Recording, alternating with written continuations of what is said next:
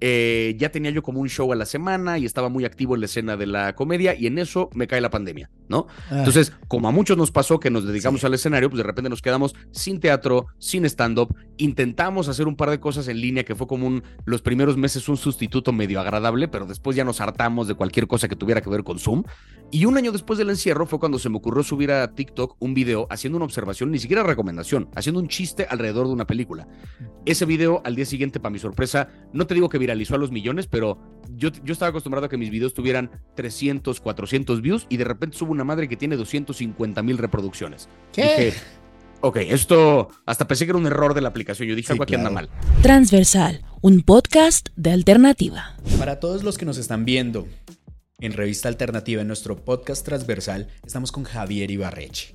Él es TikToker, es actor, también le gusta el stand-up comedy. Es una persona que es muy reconocida en las redes sociales, sobre todo en TikTok, porque tiene 10.7 millones de seguidores.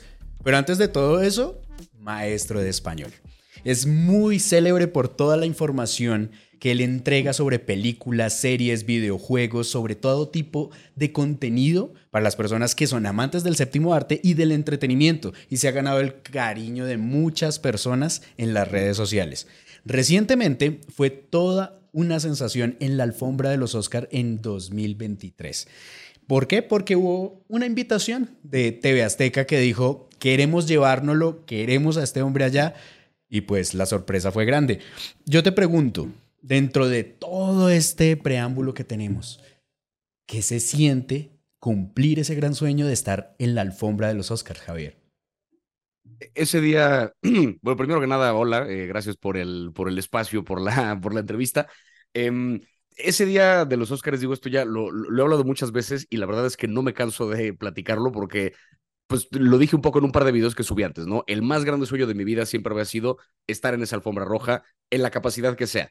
Yo ahora sí que, habiendo crecido de mi canal, particularmente de TikTok, hablando de cine, eh, como que ya vislumbraba un poquito la posibilidad de trabajar de cerca de los Oscars este año, pero conforme se acercaba la fecha, pues no, no veía que se concretara nada, estaba yo como por armar un acuerdo ahí con otra cadena para hostear un evento que que como que digamos me iban a ir perfilando para ver si el año que viene me llevaban a la alfombra, pero de la nada apareció TV Azteca apenas un par de semanas antes de la ceremonia para ofrecerme, te queremos llevar a Hollywood, a la alfombra roja, a que entrevistes ahí en vivo a las celebridades que están nominadas y demás. Entonces, yo de que me dieron esa noticia a que llegó ese día, creo que habré dormido dos horas, quizá, o sea, porque todos los días era una cosa de, no puedo creer que voy a llegar a este, a este lugar. El día previo a los Oscars igual no dormí prácticamente nada porque pues la adrenalina la tenía a tope. Eh, y luego el mero día fueron como 10, 11 horas más o menos de trabajo entre que llegamos en la mañana a la alfombra, se graba la transmisión de la alfombra, se empieza a transmitir en vivo, nos brincamos al otro espacio donde vamos a grabar como la cobertura ya de la premiación. Fue una cosa de un, un frenesí tan, tan, tan activo y tan acelerado que ni tiempo me dio durante ese rato de asimilar, estoy en la alfombra roja de los Óscares. Pero por ahí hubo un par de momentos donde sí como que pues se me quebró un poquito la voz, empecé, empecé de repente a llorar porque pues estaba yo abrumado de lo emocionado que estaba de estar en ese, en ese lugar. Entonces, pues bien lo dijiste, ¿no? O sea, era el mayor sueño que yo tenía en la vida y este año lo pude, lo pude cumplir. Entonces, claro que se siente bien eso. Y pues obviamente uno pensar, voy a verme la, la, alfombra roja, a estar en la alfombra roja es una gran sorpresa, porque no es lo mismo comer crispetas en el sillón de la casa que estar allá y que los sí. artistas se te acerquen. Por ejemplo, Jamie Lee Curtis te reconoció en la misma al alfombra sí. roja y eso fue un momento muy, muy interesante. Eso fue de lo que más viral se, se volvió, porque aparte yo recuerdo muy claramente que cuando, o sea, ya nos mandaron antes una lista de todos los actores y actrices que iban a pasar por la alfombra. Entonces había tanto los actores y actrices nominados en la ceremonia, como también quienes iban a presentar premios, quienes venían a lo mejor porque sus películas estaban nominadas, no necesariamente ellos. Entonces, había como una lista muy grande de quienes iban a participar en la ceremonia para que nosotros pudiéramos ir como preparando preguntas en caso de que se nos atravesaran. Obviamente, sabiendo que iba a estar Jamie Lee Curtis, yo dije, tengo preparada la pregunta porque pues yo la entrevisté hace unos meses cuando vino a México para promover la película de Halloween. Entonces, en esa entrevista que le hice para Halloween, yo me acuerdo que le pregunté eh, como su relación con este personaje y cómo, cómo vive ella el hecho de que la gente lo ubique por Halloween. Y ella me dijo que pasa una cosa muy curiosa, que me habló un poco de su mamá, que pues es la actriz de la famosa escena de psicosis, ¿no? De Alfred, Hitchcock, que pues la escena de la ducha, que es quizá la escena de terror por excelencia en la historia del cine, pues ella es la mamá de Jamie Lee Curtis. Entonces ella me platicaba que su mamá, no importa cuánto hizo en la carrera, no importa que ella cantaba, bailaba, actuaba, tuvo fundaciones, hizo una bola de cosas, siempre fue recordada, o sea, cuando murió, en el obituario aparecía en el periódico, actriz de psicosis, muere, no sé qué. Entonces Jamie Lee Curtis me dijo, yo tengo muy claro que no importa lo que pase, True Lies no importa, Everything Everywhere All At Once no importa, no sé qué. Dijo, yo siempre voy a ser recordada como Halloween actress Jamie Lee Curtis. Total, el día de la ceremonia de los Oscars, pues está, por pasar por la alfombra, yo le quería preguntar, porque en ese inter de esa primera entrevista que le hice a la alfombra, fue cuando salió de repente las nominaciones a los Oscars, que la película de todo en todas partes estaba nominada a todas las categorías, se volvió un fenómeno, se volvió un éxito en taquilla. Entonces yo le quería preguntar, no sé si recuerdes, pero yo te entrevisté hace unos meses acerca de Halloween y tú me dijiste esto de tu personaje, que no importa lo que pasaría, siempre sería recordada como la actriz de Halloween. Yo quiero saber si ahora con esta nominación y después de esta noche, sabiendo que a lo mejor ganas el premio, si crees que eso va a cambiar, ¿no? Como un poco si crees que ahora va a ser recordada por esta otra película. Antes de que yo pudiera preguntarle cualquier cosa, esta señora se me adelantó, llega al alfombra y me dice, yo te conozco. Y entonces mi brillante pregunta que venía cargada de contexto y de una bola de cosas se convirtió como en un, pero, y, me bloqueé. O sea, como que tuve un momentito donde como que no supe, empecé a balbucear, no supe exactamente qué estaba diciendo, porque de repente una actriz que terminó ganando el Oscar esa noche me ubicó. No de nombre, a lo mejor me ubicó solamente por el pelo, pero pues tuvo, tuvo como este, este gesto, digamos, de decirme, yo me acuerdo de ti, me acuerdo que me entrevistaste, y se ve que ella es una absoluta leyenda. O sea, ella eh, cuando pasó por la alfombra se detuvo con todos los medios a regalarles varios minutos de entrevista, nadie tuvo que rogarle, nadie tuvo que pedirle, fue la única persona, de verdad, la única celebridad que se detuvo con todos y cada uno de los medios, porque esa es la calidad de ser humano que es. O sea, Jamie Lee Curtis es una total leyenda. Sí, yo creo que todos la reconocemos y aparte de eso, que pasar de uno cazar la entrevista a que esa persona se acerque a ti y te diga, oye, yo te reconozco y recuerdo que conversé contigo, eso no debe tener precio. ¿No que, perdón? No debe tener precio ese tipo de. No, no, eso fue, o sea, porque es una de esas experiencias que, independientemente de, del alcance que haya tenido la ceremonia y del rating y de cuestiones como más técnicas sobre qué tan, qué tan bien le fue, ese es un momento que yo me llevo a la tumba, ¿sabes? O sea, yo en mi lecho de muerte es una de las cosas que voy a recordar de, ah, cuando Jamie Lee Curtis me reconoció. Son esas cosas que, o sea, por mucho que, por mucho que cada, cada vez que me le acerco más a este medio y cada vez que que tengo la oportunidad de estar como en contacto con grandes celebridades, con personalidades de Hollywood, y cuando después me toca a mí que me hagan entrevistas y cuando me toca a mí que me reconozcan en la calle y que haya gente que se pone nerviosa de, de toparme, como que tengo esta sensación rara donde digo, pero solo soy un güey, ¿sabes? O sea, soy un tipo que graba en su casa videos de películas, pero hay gente que se emociona mucho cuando, cuando me conoce.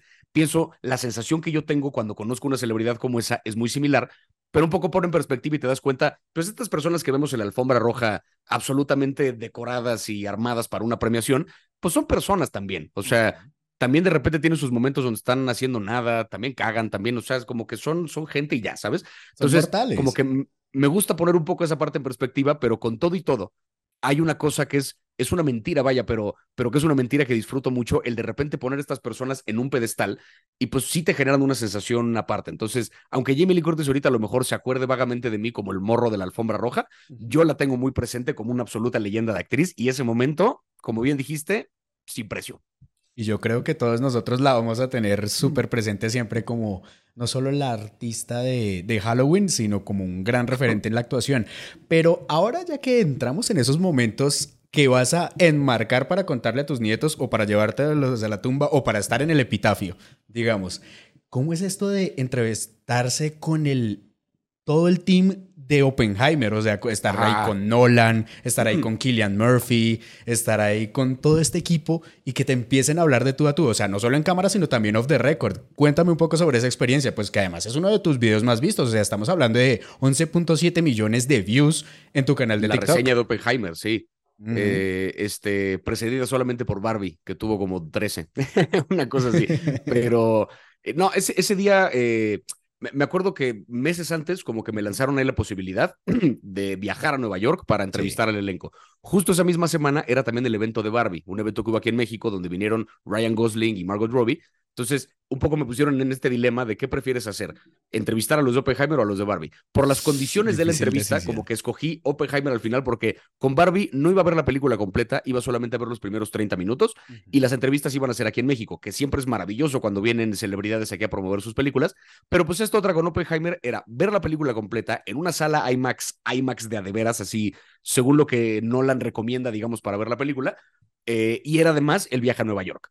Entonces dije, por toda clase de razones me conviene hacer esto. Metimos ahí como la, como la convocatoria, digamos, para que nos dieran el espacio.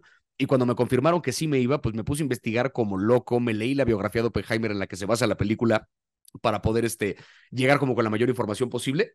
Entonces tenía preparadas varias este, preguntas y me dio gusto sobre todo en la entrevista con Killian Murphy, que pues es un tipo que yo le he visto entrevistas, sé que no disfruta particularmente los, los junkets, como que no, no le encanta este rollo de que le estén preguntando sobre su persona y demás. A él le gusta hablar del trabajo, si acaso, porque en general como que no, le gusta mucho hablar. Es, muy hermético y es muy hermético. Entonces, lograr sacarle como un, un, esa es una buena pregunta, yo me quedo con esa sensación porque dijo que por lo menos no fallé como reportero, por lo menos a este actor le di un buen momento porque le di una pregunta interesante, a partir de la cual además podríamos aprender un montón de, un montón de cosas. Fue eso, la entrevista con Matt Damon y Emily Blunt, un sueño también porque yo sabía que los dos iban a ser grandes personas y no me decepcionaron ni tantito. Cuando entré se estaban riendo de un meme que se estaban mandando y decían como no se lo mandes a Chris, jajaja. O sea, como algo tenía que ver con la película y estaban cotorreando ahí acerca de eso. Y luego en las mesas redondas eh, me tocó otra vez entrevistarlos ellos dos, entrevistar a Christopher Nolan, que es una presencia imponente, es un tipo serio y metódico, pero se ve que prioriza siempre como su trabajo y tiene como muy clara su visión de cómo quiere hacer las cosas. Entonces fue una entrevista también absolutamente reveladora. Y volví a entrevistar a Killian Murphy, pero esta vez venía acompañado de Robert Downey Jr. Y hacían un combo bien interesante porque pues Killian Murphy, eh, de nuevo en esta como actitud un poquito más este, hermética que tiene, contrastaba mucho con Robert Downey Jr., que venía en plan Tony Stark. Venía él es carismático 100%. Carismático todo el tiempo. O sea, el tipo tiene muy claro cómo ser celebridad. O sea, me acuerdo que cuando estábamos esperando ahí en la. Te meten en, una, en un cuarto, en una mesa redonda, están los varios reporteros y van entrando como por grupos las celebridades. Entonces entran dos, se sientan, 15 minutos de entrevista, se van. Llegan a ese mismo cuarto otras dos, entrevista, se van y llega luego Nolan y se van. Entonces cuando entran ellos, me acuerdo que luego, luego entrando, pues como que se hizo como un silencio, una tensión de no mames, ahí está Robert Downey Jr. Y él como que rompe la tensión diciendo, ok, última pregunta, cuando apenas lo estaban microfoneando, ¿no? Entonces todos como muertos de risa porque, jaja, qué simpático, Roberto. O sea, un chiste muy estúpido, pero como que llega en este plan de cotorrear luego, luego, que como que abra una conversación mucho más rica. Y como no hay cámaras de por medio, como solo está el audio, también fue una entrevista mucho más fluida porque se sintió como esta frescura de solo estamos hablando. Y Robert Downey Jr., o sea, tipo muy simpático, celebraba el trabajo de Killian Murphy porque tiene muy claro que se aventó un papel tremendo con esa película. Y él mismo decía, esta es la película más, esta es la mejor película en la que ha actuado en años o quizá incluso en mi carrera. Porque pues él ahora sí que de haberse tomado un break después de haber sido Iron Man tantos años, también él tenía un poco la preocupación de qué tal que ya no estoy acostumbrado a actuar, entre comillas, de a de veras, ¿no? Porque lo que te exige a lo mejor a nivel actoral una película de Marvel, con tanto CGI y con tanto alrededor, es muy diferente que lo que te exige una película de Christopher Nolan, cuando tienes una pinche cámara IMAX en la cara, en un close-up, y tienes que gesticular una bola de sutilezas. Entonces, entonces fue como un día muy fascinante y, o sea, en un solo día platiqué con estas cinco personas que yo decía, ¿en qué momento estoy sentado en la misma habitación que estos personajes como parte de mi trabajo además? O sea, ¿cómo, cómo es esto a lo que me ¿Cómo no disfrutarlo?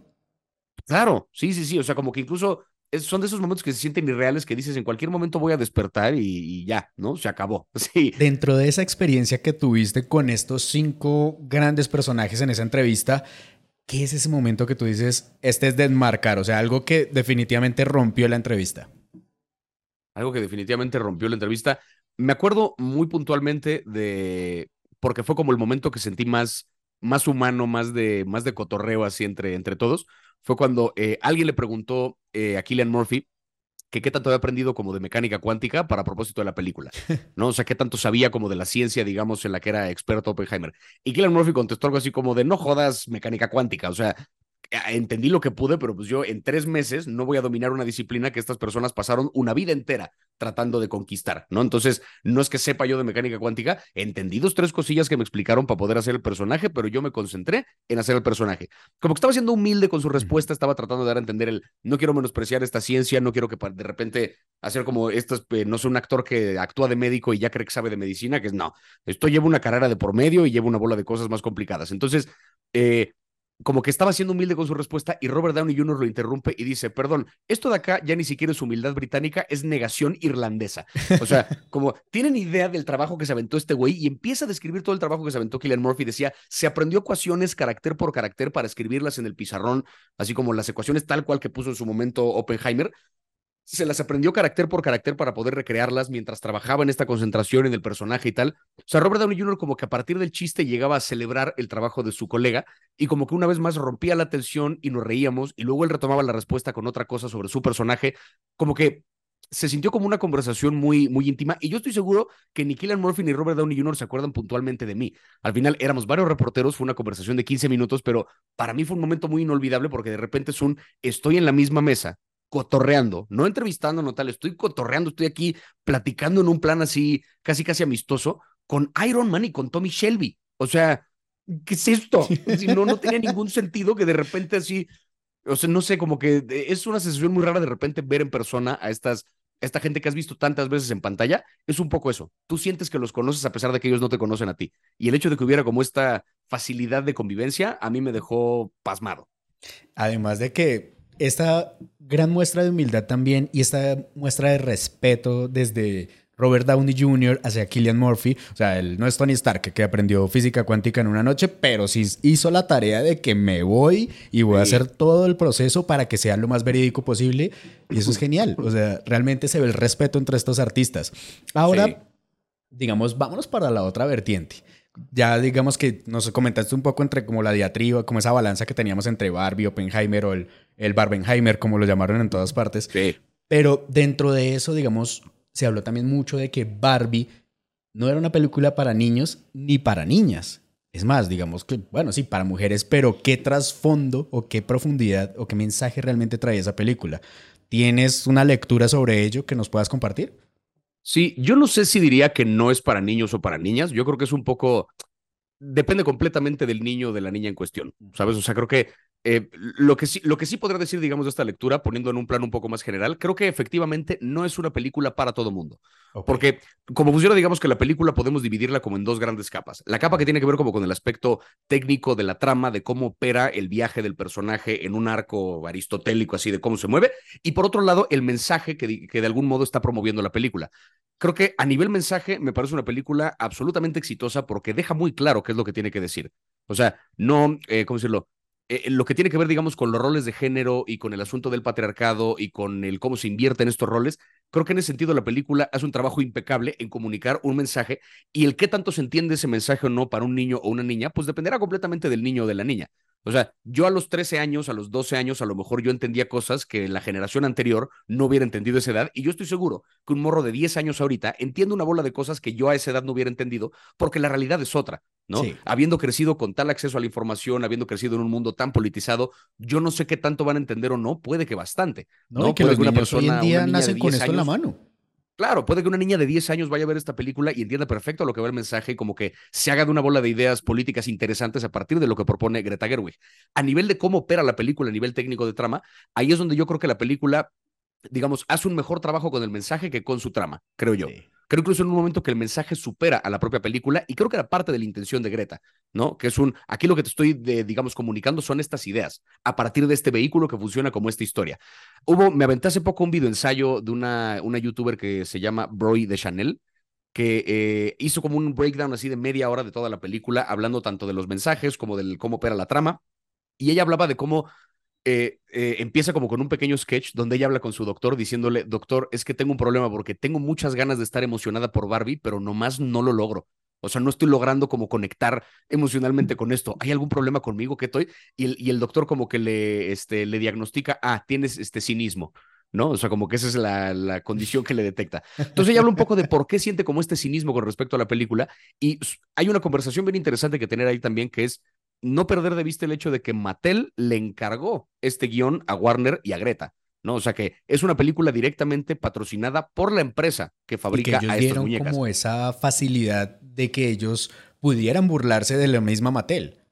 Claro, y es, y es justamente ahí donde esta mujer señala como un par de cosas interesantes, que es, señala como un poco sacado del playbook de Disney, Mattel se burla de sí mismo desde un lugar bien seguro Porque es así como de repente decía, Disney ha sacado estos remakes live action de sus películas anteriores, cambiándole dos, tres detalles, ¿no? Como para de repente eh, no, no, no rectificar estos roles de género anticuados, sino como impulsar un poquito la imagen de las mujeres, por ejemplo, en, o sea, la, la de Blancanieves que va a salir, ¿no? Donde ya tiene como un enfoque diferente, donde ya no está persiguiendo el amor verdadero, sino que tiene, que busca ser una líder y qué sé yo. Es un poquito Disney como lavando su propia historia, como diciendo, miren cómo soy parte de una causa noble, borrando un poco el hecho de que tienen películas bien problemáticas donde hablaban, o sea, hay una película de un esclavo feliz, así que es como, o sea, Disney tiene una, un historial problemático porque pues es una empresa que tiene 100 años. Sí, es como, como que se ha lavado un poco, poco tocar la realidad un poco y dibujarla en un toque de fantasía que ya a un punto ya no encaja.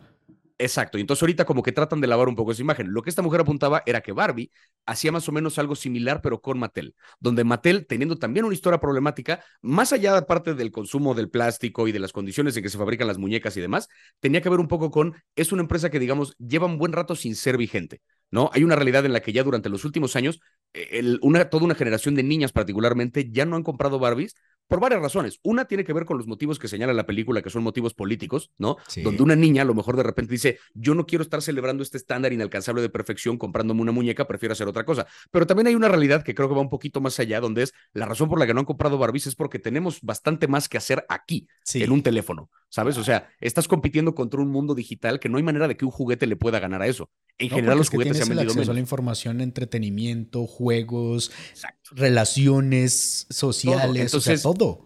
Entonces, un poco lo que hace Mattel es decir, la única razón por la que la gente ya no juega con Barbie es por esta razón política, porque ya ven a Barbie como una figura anticuada. No se meten jamás con el rollo digital.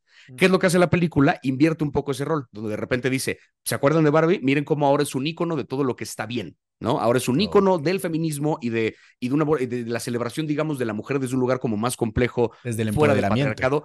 Entonces, y Mattel, lo más malvado que hace durante la película es tratar de meter a Barbie en una caja, pero por lo demás, Mattel como tal no es una empresa malvada, solo son medio idiotas. Entonces, es una forma muy conveniente en la que Mattel se burla de sí mismo sin realmente meterse en un problema. O sea, lo que mejor logra la película, creo yo, es lavar la imagen de Mattel. Antes de empujar una idea, antes de construir una trama, tiene que ver con lavar la imagen de la empresa que la patrocinó. Entonces, un poco lo que apuntaba el ensayo de esta mujer, y que creo que coincido sabiéndolo en retrospectiva, es un poco lo que me pasó. Me costó trabajo ver más allá de eso. Si bien es una película bien lograda en toda clase de sentidos, con sus pormenores como lo tiene cualquier película, pero por, pues, en general es muy bien lograda, hay una parte en la que no dejo de pensar, Mattel me está alimentando de un anuncio para que yo piense que son una buena empresa. Esa es la parte que como que costó trabajo. Entonces creo que es una discusión que, que se tuvo poco. O sea, el hecho del involucramiento de Mattel en esta película, como que dimos por hecho el, ah, Mattel es una empresa buena. Pues es una empresa multimillonaria. En general esas no están hechas así que digas de pura bondad, ¿no? O sea, poniéndome un poquito comunista en este, pero, pero, pues sí, o sea, es, es, un poco la realidad. Entonces, no sé, creo que es un discurso más complejo el que, el que se pudo haber tenido en torno a esta película, pero sí es una cosa histórica que Greta haya logrado ese nivel de taquilla en una película dirigida por una mujer que haya, le haya dado la vuelta a esta propiedad intelectual, que no haya sido ni secuela, ni reboot, ni película de superhéroes y que haya logrado ese nivel de poder en taquilla hay varias razones por las que sí vale la pena estar emocionado por Barbie, que creo que trascienden un poquito a la propia película. Pero te digo, es una discusión mucho más compleja. Sí, es que fue como un cambio entre la visión plástica a lo aspiracional dentro de la misma imagen de la película. Ahora entrando también un poco en los temas de cómo estamos cambiando perspectivas a la hora de consumir los contenidos y de ver el cine y de cómo ese preámbulo, esa preparación antes de uno estar viendo un contenido, digamos, digamos, series, cine y demás.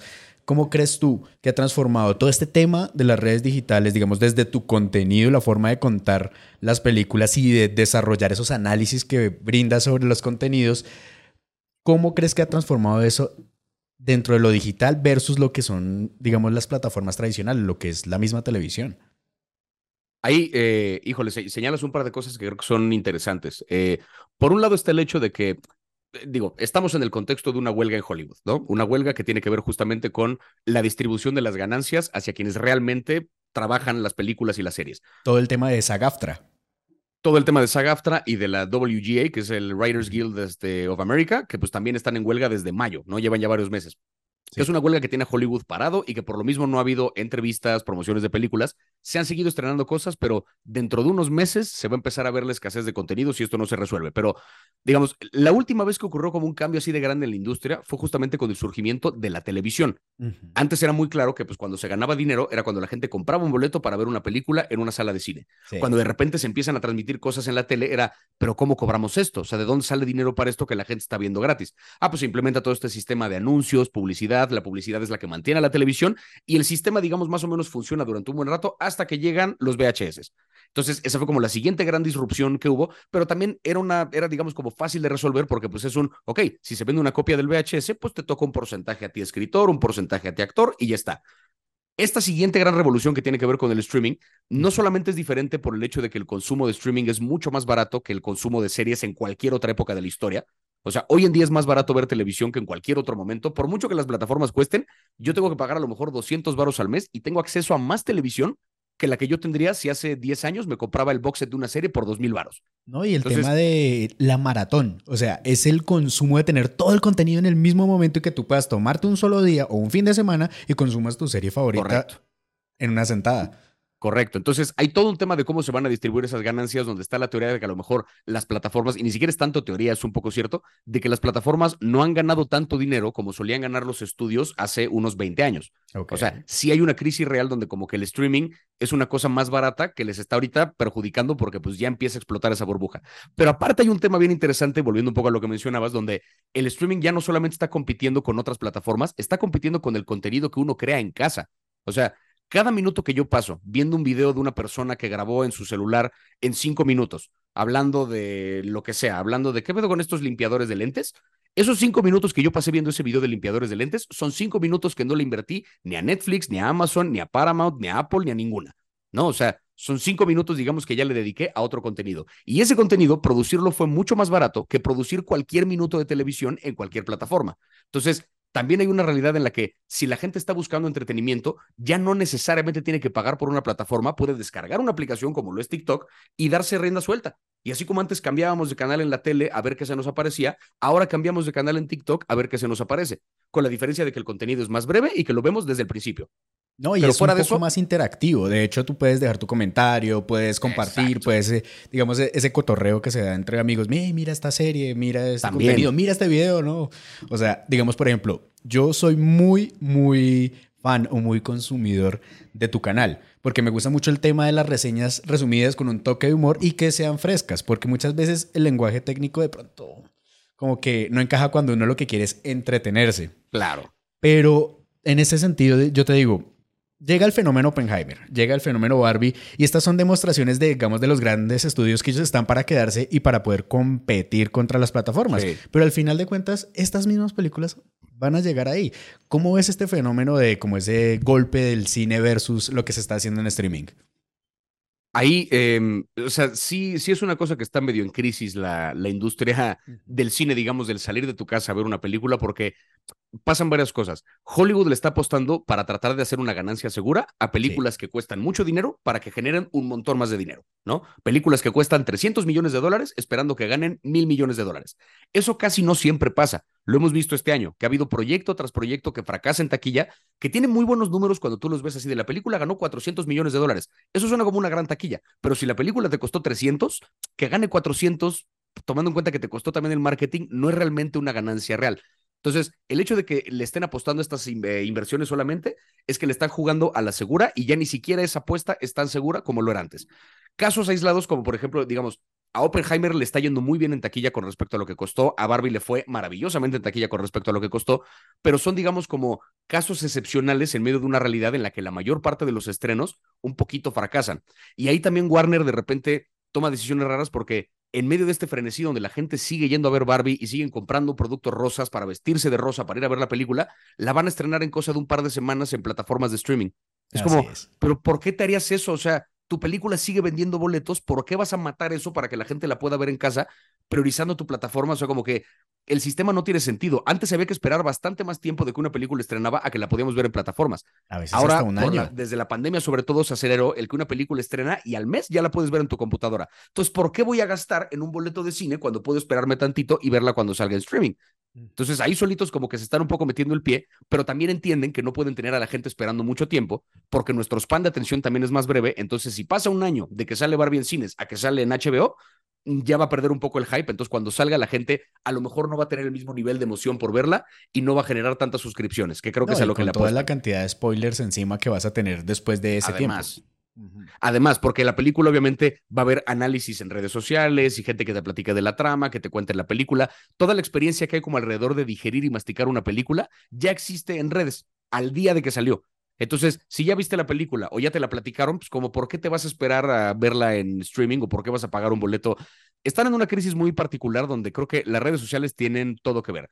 Y también Sí. tiene que ver el cómo lo fácil que se politiza luego el contenido. Caso ejemplo también el de, el de Barbie, que de pronto se convirtieron como en dos grandes bandos donde había una generalidad de o la amaste o la odiaste, o no la Sí. entendiste o te encantó. Eres Greta Gerwig o Ben Shapiro, que es una, espérate, o sea, tiene que haber un rango en medio, no tiene que haber como una, tiene que haber posibilidades más complejas en medio de ese rango. No, no, no huevo, tengo que escoger uno de estos dos bandos, puedo estar en algún Sí, o sea, interesante- denos un respiro porque nos tenían que polarizar en todo tipo de temas. O sea, esto es algo trivial. En todo. Y que aparte la película, o sea, las películas que salen con un plan así de político están diseñadas para eso. Están diseñadas para generar, o sea, una película, digamos, acusada de ser muy, entre comillas, progre, está Sí. diseñada también justamente para, para hacer enojar al- a los conservadores. Entonces los conservadores salen a armar su contenido acerca de por qué la película es una mierda y no deberían verla y es una falta de respeto y es antihombres y no sé qué. Esto está diseñado porque entonces todo ese contenido donde los conservadores se encabronan y no van a ver la película, hace que la gente que está en contra de esas ideas diga, aunque la película no me encante, la voy a ir a ver siete veces nomás para cerrarle el hocico a este conservador. Entonces, o el otro eh, escenario en el que sales de la película de Barbie y tú dices, no, ok, yo no la voy a ver, ok, me voy a la sala de la donde están dando Oppenheimer. también. Entonces te digo, como que está un poco diseñado también para que haya una conversación política de por medio. O sea, a Warner no le importamos, a Mattel no le importamos. Les importa su bottom line, les importa generar ganancias. Eso si es esa discusión que pone enojada a la gente les va a generar dinero, que se enojen lo que quieran. Entonces, hay muchas películas diseñadas para eso. Y lo de Oppenheimer, pues ahora sí que se vio mezclada con la narrativa de Barbie, porque Nolan, que es un güey que no suele tener protagonistas mujeres y que cuando tiene personajes femeninos, como que se dice, no, o sea, no, hay, no, no todo el mundo está de acuerdo, pero hay quienes dicen que no la representa eh, fidedignamente. Pues ahora sí que se vuelve toda una conversación donde es la película de los hombres, la película de las mujeres. Y se vuelve de nuevo estas dos como casillas Otra donde es un, o esta o esta otra. Pero ¿por qué? ¿Por qué no podemos tener discusiones complejas en torno a las dos? ¿no? Sí, O sea, claro. O sea, ¿por qué no podemos disfrutar ambos contenidos y debatir sobre ellos? Porque igual al final es entretenimiento. La idea es como Claro. pasar un buen rato y poder tener un tema de conversación con tus amigos o familia, ¿por qué no? Tal cual. Una pregunta que no puedo dejar pasar, porque esta película en específico toca nuestro país, que es Sound of Freedom o El Sonido de la Libertad. Esta película que habla sobre este agente Tim Ballard que hace tres operaciones, llega acá a Cartagena, libera niños y tocan ese tema tan sensible que es la trata con menores de edad. Tuvo un gran hype por un tema de decir, es que esta película está siendo censurada, es que esto no quieren que se vea en Ah, los teatros de la o la estrategia sí, sí. de ver cómo se, que se funcionaba. ¿Realmente esto fue una estrategia? ¿Fue censurada realmente? ¿Y qué impacto puede llegar a tener esta película dentro de las salas de cine que, digamos, el 31 de agosto se estrena ya en nuestro país? Eh, igual, digo, no, no sé qué impacto vaya a tener o no, porque pues eso lo sabremos cuando salga la, cuando salga la película. Yo no la he podido ver precisamente porque no ha salido, o sea, no hay, Sí. no hay manera de verla legalmente en México todavía hasta la fecha de estreno, pero eh, como tal, o sea, la teoría de la censura fue una forma de, o sea, se desproporcionaron todas las noticias muy rápido, ahí te va. La Sí. película se produjo desde 2018, ¿no? La produjo de manera independiente justo Eduardo Verástegui y la gente con la que él estuvo trabajando. Esa película la iba a distribuir, si no me equivoco, Fox. Pero justo por esas épocas fue cuando Disney compró Fox. Y como Disney compró Fox, hubo una bola de películas de bajo presupuesto, entre ellas Sound of Freedom, cuyo estreno se vio afectado porque pues Disney, digamos que tenía otros objetivos y compra una bola de, o sea, compra la empresa completa y entonces empiezan a priorizar qué sí van a estrenar y qué no, ¿no? Pues como pasa con cualquier, cuando dos empresas se fusionan, inevitablemente hay bajas. Y una de ellas fue la de Sound of Freedom. Pasa el rato y entonces los productores de Sound of Freedom logran hacerse de dinero para comprar de regreso los derechos de la película y ahora estaban buscando un estudio que la distribuyera. Fueron, tocaron varias puertas, o sea, sí fueron con Netflix, fueron con Amazon, fueron con varias, que rechazaron el proyecto de la película, no por otra Sí. cosa, sino porque pensaron que iba a ser un absoluto fracaso en taquilla y en números y en transmisiones y en todo. Porque era de bajo presupuesto, no le veían como el mayor así potencial para que fuera un fenómeno global. Dijeron, ¿para qué gasto en esta película cuando puedo producir, whatever, temporada 7 de esta otra cosa? Entonces, eventualmente aterrizan en esta plataforma en, una, en un estudio que se llama Angel Studios, que es un estudio mucho más pequeño, digamos, que los estudios de Hollywood como Universal o como todo este rollo.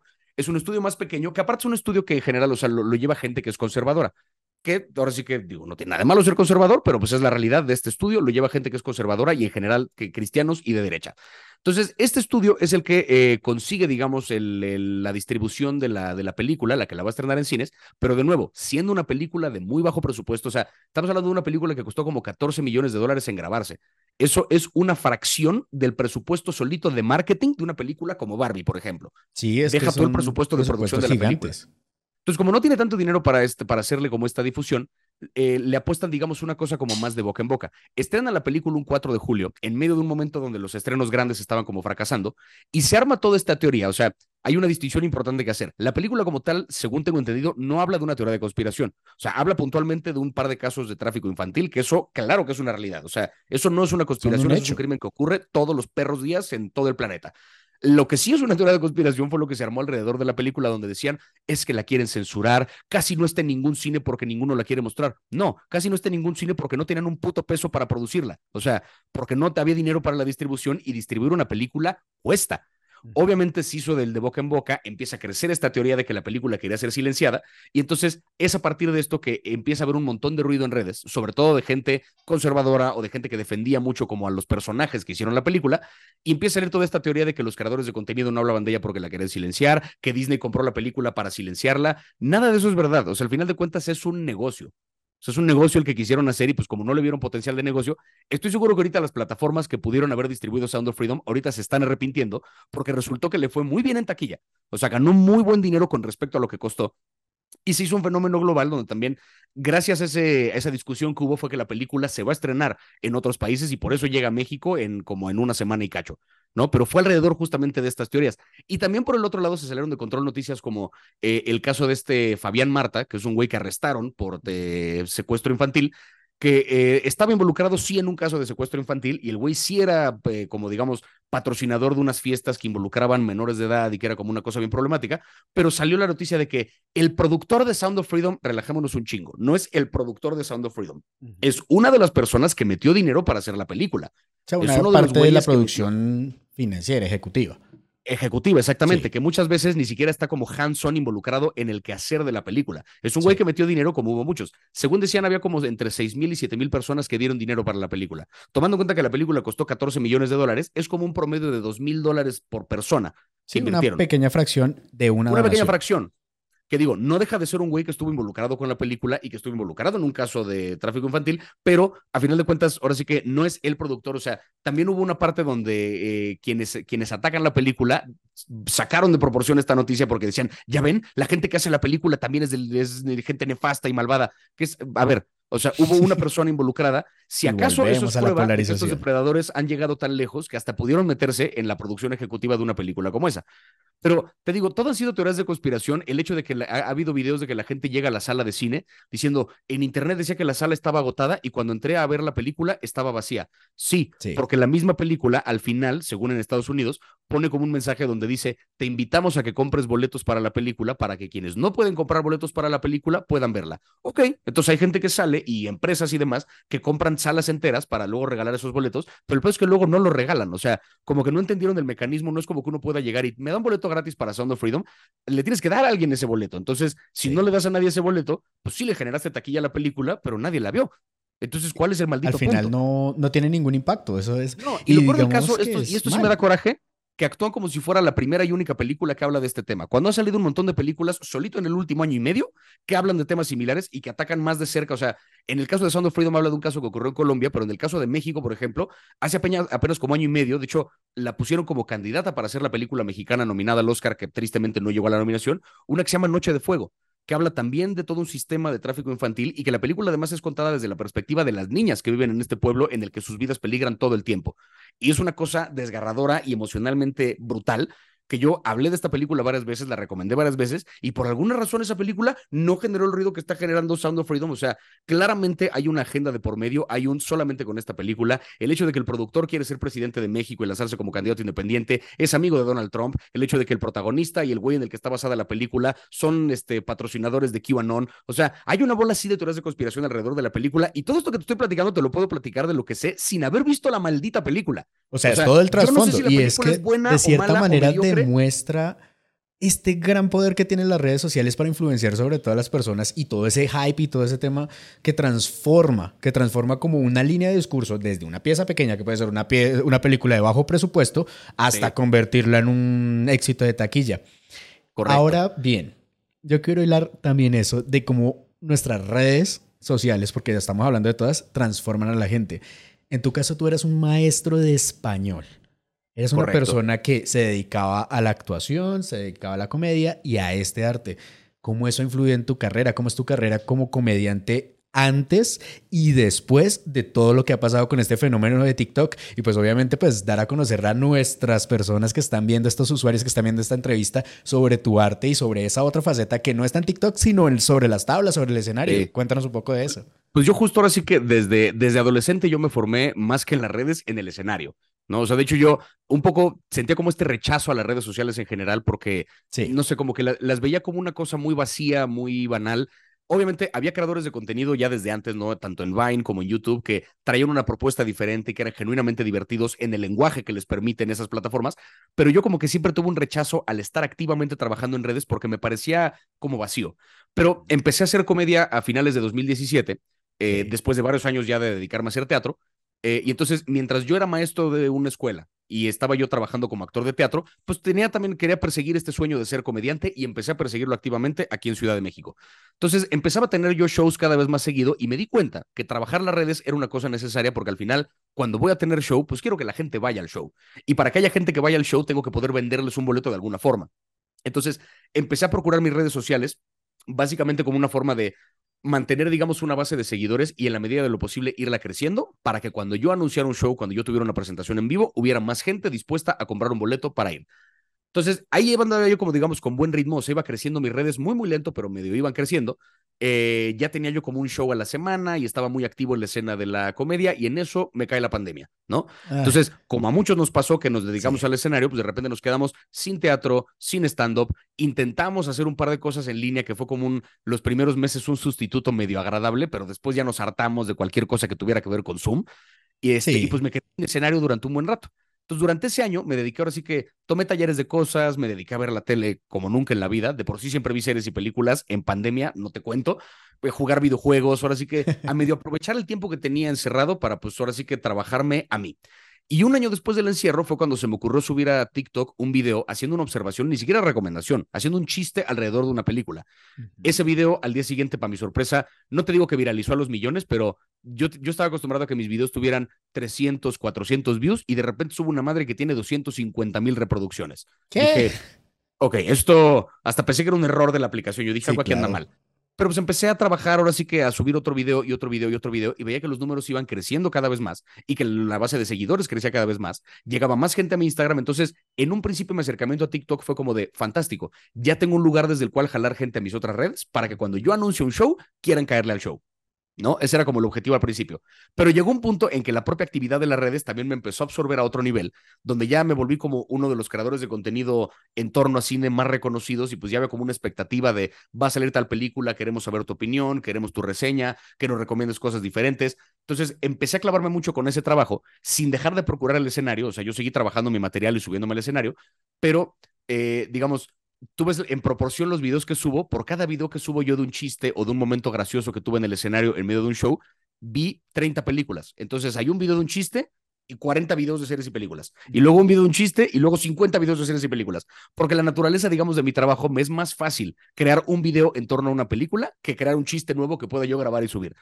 Entonces, como que poco a poco me di cuenta que empezó a pasar esta cosa donde la gente, a pesar de que llevo más tiempo haciendo comedia, me empezaron a ubicar más como el güey que habla de películas y series en TikTok, que está bien porque sí lo soy. Pero un poco mi intención ahora, con ahora sí que tuve recientemente una gira para despedir mi material y estoy por estrenar mi especial de comedia, es un poco con ese objetivo, que la gente vea esta otra cara de mí, o sea, que se enteren un poco que no solamente soy un güey que habla de series y películas y que no soy un improvisado que de repente dijo, ah, tengo seguidores, voy a hacer stand-up. No, es una disciplina complicada que uno tiene que entrenar, que uno tiene que estudiar, que uno tiene que formarse en el escenario lo más que pueda para poder, digamos, tener un buen nivel. Es desde ese lugar, considerándome ya el comediante profesional que sé que soy, desde ese lugar que voy a estrenar este 9 de septiembre mi especial en mi canal de YouTube. No, y esa constancia tan grande que debes tener para generar ese contenido y además nuevo material para cada show, es que es un esfuerzo bárbaro. Claro, sí, porque aparte, o sea, el material tarda bastante más en redactarse que el que tardo yo en hacer un video de una película. Entonces, este material que conforma este show es material que es como una colección de chistes de los últimos cinco años, porque como es mi primer show grabado, pues quería que fuera como un show especial que juntara lo mejor, digamos, de, de todo lo que llevo haciendo en comedia en estos últimos años. Obviamente hay chistes de series y películas porque pues al final esos son mis referentes. O sea, a mí me platicas una historia y yo voy a pensar en un referente de algo que pasó en una serie o en una película, pero, pero es curioso porque creo que eh, un poco he tratado de fusionar las disciplinas. Así como trato de involucrar al cine en mi rutina de stand-up, trato en la medida de lo posible meterle humor a mis videos sobre cine, ¿no? O sea, como que trato de meterle como este factor de, no te digo que el video entero vaya a ser un gran chiste, pero voy a tratar de meter por ahí una observación medianamente chistosa en medio de un video, por muy serio que sea, porque creo que vale la pena abordar las cosas con humor. O sea, al, final digo, yo, yo creo mucho en esta cosa de que el, el humor sí me parece una cosa terapéutica, catártica, curativa, creo que reírse de las cosas vale la pena. Y es la forma en que yo también proceso de repente lo que me ocurre en la vida, ¿no? Tanto la controversia que hubo en torno a Barbie como la que hubo en torno a Sound of Freedom, pues ahora sí que trato de abordarlas con humor, no porque no me tome en serio los temas de los que habla la película, sino porque es el recurso que tengo yo para no perder la cordura, ¿no? Decir, o sea, si puedo hacerle frente a esto y reírme, quiere decir que estoy del otro lado en cuanto a salud mental. O sea, por lo menos así lo veo, así lo veo yo. Entonces, es un poco el enfoque que tengo. Sobre todo me da risa porque ahora sí que si la gente que se enojó conmigo por no haber hablado de Sound of Freedom, este, cuando escuchen por ahí un chiste que tengo hacia el final del show, ahí sí que se van a enojar.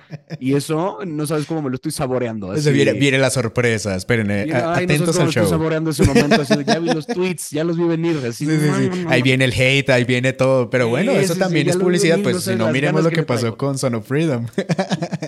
pues Javier, Muchísimas gracias por este espacio para todas las personas que consumen nuestro contenido en alternativa aquí en Transversal y obviamente pues por tu tiempo, por este gran momento y pues siempre regalarnos sonrisas porque dicen por ahí que las personas te recuerdan más por lo que los hace sentir, por la experiencia que los hace sentir, que por lo mismo que dices y pues creo que el mensaje se cumple contigo.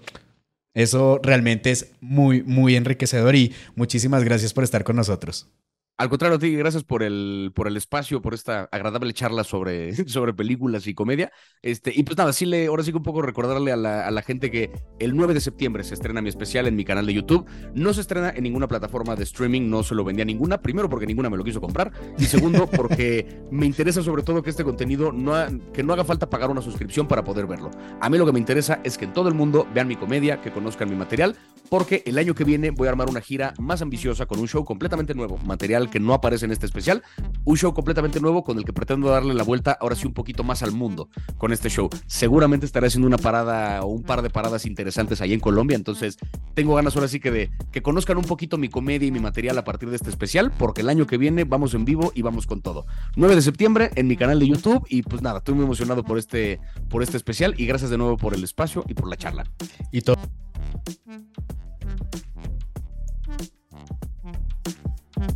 Thank